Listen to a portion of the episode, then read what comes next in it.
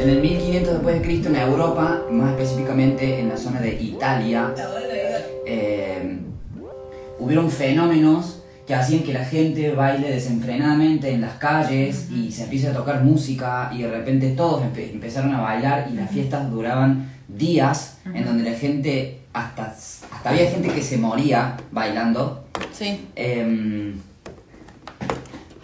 cosa que hoy en día pasa, ¿no? Sí. Cosa que hoy en día pasa en, en- en las grandes fiestas electrónicas que duran días y días y días. Sí, sí, sí. sí. Bien.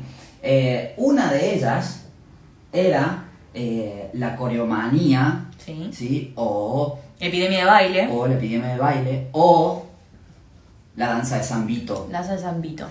Claro. Que, si, que hoy en día se conoce el baile de San Vito como. ¿Cómo? ¿Cómo? ¿Cómo? El baile que se hace en las fiestas electrónicas. Ah, Como el baile este desenfrenado donde movemos el cuerpo de un lado al otro y tipo solamente queremos sacudirlo, ¿no? claro, es el baile Vito. Es el baile Vito, bueno. Entonces, Yo diría de, le- de leer un fragmento de Hablemos- esto, está bueno. sí. Como sí, a nivel de- O, o lo, o lo contamos. Bueno, lo contamos, dale, dale, está bien. Tipo, la, la danza, la, la coreomanía y esta danza de, de- perdón, la, la coreomanía y ¿cómo era la otra? Epidemia del baile. Y la epidemia del baile eran, eh, Ahí lo voy a poner.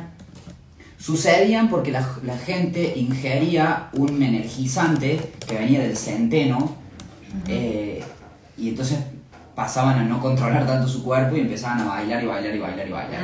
Después apareció un mártir, que después fue un santo, que sufría de epilepsia y de algunas cosas. Esto obviamente resulta ser un mito porque era un santo.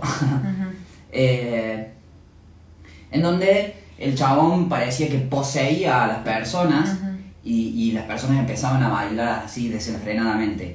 ¿no? Eh, entonces ya tenemos una hipótesis de un químico que tomaban, Sí. que los hacía bailar así, Sí. otro de un que, que eran poseídos por un espíritu. Más adelante, en el 1600, ya en Italia, en Taranto, Sí. Sucede esto de la tarántula y la tarantela y el- la picadura de la araña y bla bla bla. Sí. Y se da el, el mismo fenómeno, pero esta vez producido por la picadura de una tarántula. Que decía que básicamente si te ponías a bailar, ¿no? Sí. Podías menguar el efecto del- de la picadura. Claro. Digamos que, que, que nada, que el- no es que la picadura te hacía bailar, sino que bailar Te curaba. curabas la picadura de la tarántula. Claro. Lo cual es re loco porque, digamos, a lo Falta largo. uno igual. Ah, falta uno, ¿cuál le falta? 100 años después, Ah, en el bueno. 1700, Tarantela, sí. eh, en, en 1700 en España se registró un fenómeno parecido Ujú. y querían saber si era por la picadura, o sea, sabían, perdón, en el, en el 1700 se registraron algunos casos en donde han sido varias personas picadas por una tarántula y se las intentó tratar con esta danza de la tarantela Sí. y se veía que a algunos les hacía bien, Sí. pero después los científicos, incrédulos, eh, como que fijaron la idea de que fue por, eh, ¿cómo se llama? Por sugestión.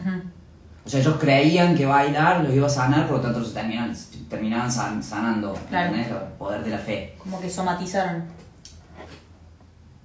Como se cree, a la inversa sería. Claro, sí, sería la inversa de la somatización. Claro, sí, sí. Bien.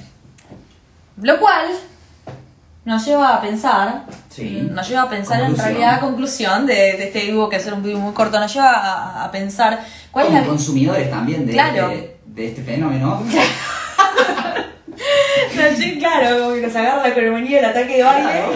De golpe hacemos un vivo y somos dos personas bailando como locos, golpeándonos contra las paredes acá. O de repente nos vamos a un lugar en donde hay muchas luces y música fuerte a bailar desenfrenadamente durante horas y horas y horas. Exacto, exacto. Eh, bueno, nos lleva a pensar a cuál sería el, cuál sería la relación, el vínculo entre estas epidemias de baile, entre, entre lo que decían que sucedía y lo que efectivamente pasaba, que no sabemos qué es, pero podemos llegar a lucubrar, acá charlando con, con mi amigo Víctor, que quizás podía llegar a representar estas epidemias una especie de excusa que tenían las personas para poder bailar, para poder expresarse, porque venían de una época en la que te colgaban en la te tiraban en la hoguera, tipo, te tiraban en la hoguera, te fallabas. Eh, te colgaban, te mataban porque sí, digamos, una, una etapa bastante cruel y bastante oscura de la historia. Y como que los medios de expresión no estaban bien vistos y no eran en el marco de lo que... eh, lo que el, el- el El gobierno, clásico. claro, el, go- el gobierno decía que se podía hacer, que en ese entonces estamos hablando en 1600, el año 1600 de la tercera, estamos hablando que en el 1600 recién se funda, 1600 estamos hablando, ¿eh? O sea, si no bailabas, si, si no bailabas clásico, bailabas una danza sacra, por lo tanto eras como partidario del diablo o algo así como la, y te mataban. sí, la idea de la libre la idea de la libre expresión en la danza como che bailo porque me siento mal y quiero canalizar por este o sea no no existía no no no no se conocía todas las danzas eran danzas de culto danzas profanas y la única danza que estaba institucionalizada de manera oficial como danza era la danza clásica que de hecho recién en el 1661 se forma la Academia Royal de la Danza que es la primera institución formal de danza y es cuando se la reconoce como artes separadas de otras y se dice, che, esto puede ayudar al cuerpo, puede preparar a la gente para, para el ejército porque Claro. tonifica los músculos. O Lo sea, cual nos lleva a pensar que con respecto a este fenómeno, Sí. eh, es, es lógico, no, está bien, es lógico pensar que Avance un podcast, dice Facu Lanzari. es, es- es lógico sí, pen- pará, Facu, lo tenemos pensado igual, pero danos tiempo. ya vamos a llegar, re. Es lógico pensar que cuando este fenómeno se expande por tantas personas, una manera de, de, de esconderla, o no esconderla, sino estigmatizar a este fenómeno, sería atribuirle eh, un, un veneno, un químico o la posesión de un espíritu. Claro, porque pensá que es la única manera de bailar sin que te rompan las bolas y te digan, che, estás Exacto. haciendo, o tenés el demonio, o estás poseído, o estás haciendo algo que va en contra de las reglas de, la época, ¿entendés? O sea, tu única manera de decir, no, me picó un bicho. Claro. Ah, fue. Fue. Yo bailo porque me picó un bicho. Y lo cual es muy loco, porque tipo, una persona se puso a bailar, que fue esta mina que, no me vamos a decir la- la- el nombre exacto de la chabona, porque demos data posta. El nombre de la mina era... Eh, eh, trofea, la chaboncita arranca a bailar en el medio de la nada y está como seis días bailando y nadie sabe qué le pasa. Y de golpe se le unen como 30 personas al, flash de la, de la guacha, ¿entendés? Entonces como que, digo, puede llegar a existir la posibilidad Y de ese que baile, sea... ese baile duró días, muchos días. Claro, o sea, imagínense estar, imagínense estar días sin bailar, sin, sin detener el cuerpo, tipo, bueno, después la gente se entró a morir por nada, paro cardíaco, Sí, todo el sí.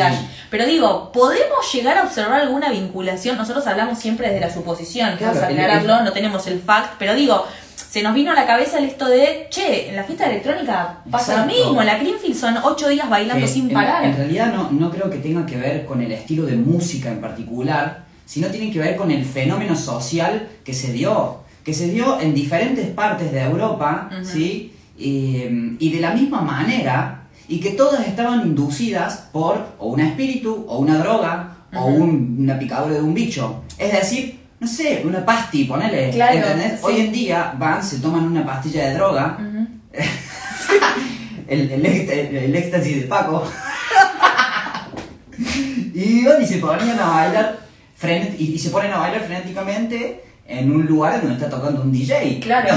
Sí. O sea, es en realidad, fenómeno. si vamos al caso, la, como que la, la- supuestamente la música potencia la danza que vos haces. O sea, Claro. no es que te tomas una pasti y escuchas música clásica y es lo mismo que si escuchas electrónica. Supuestamente están como concentrados en ese lugar porque la música motiva que vos te muevas de esa manera. Sí. Digo, y la tarantela, si te pones a escuchar la música de la tarantela,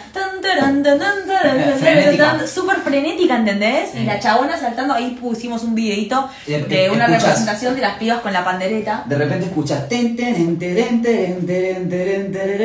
o escuchas así la base y yo lo canto encima de él.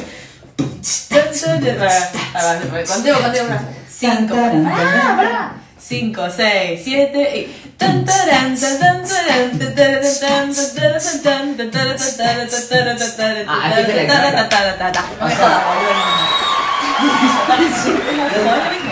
O sea, el fenómeno de las caravanas es el tarantismo o la danza de San Vito. O la manía de la, de la danza. Sí. O la coreomanía. Exacto. ¿no? ¿Qué es fladero? Bueno, eh, Muchas gracias. Nada, les dejamos este mini podcast auspiciado por la televisión. Sí. Chao, gracias. Chao.